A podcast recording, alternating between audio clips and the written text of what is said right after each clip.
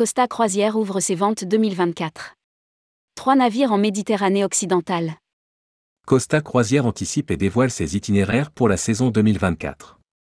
Les croisières d'avril à fin novembre de l'année prochaine seront disponibles à la réservation en agence de voyage ou directement sur le site de la compagnie dès ce 6 février 2023.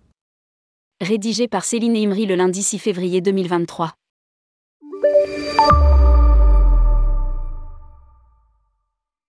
Costa Croisière a ouvert ses ventes pour ses croisières 2024.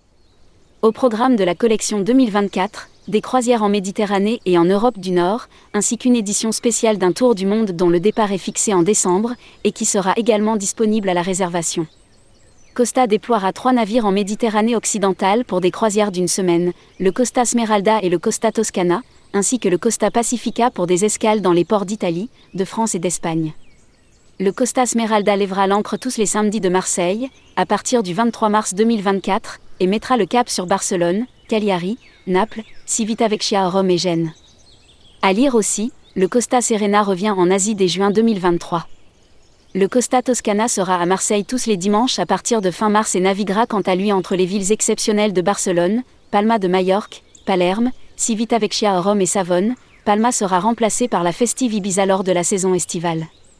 Le Costa Pacifica partira de Marseille tous les samedis à partir de mai pour découvrir Savone, Civitavecchia à Rome, Ajaccio, Palma de Majorque et Valence.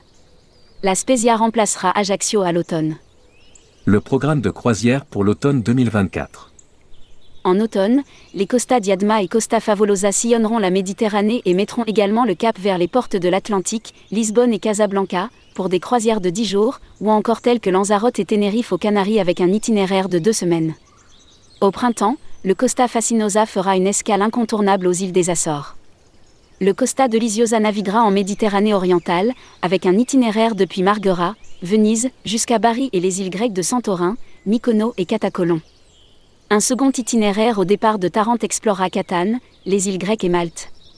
Costa offre aux explorateurs la possibilité de passer l'été en Europe du Nord à bord du Costa Favolosa, du Costa Fascinosa ou encore du Costa Diadma le Costa Diadma naviguera entre le Danemark et la Norvège à la découverte de Copenhague, des marchés de poissons de Bergen et des glaciers norvégiens.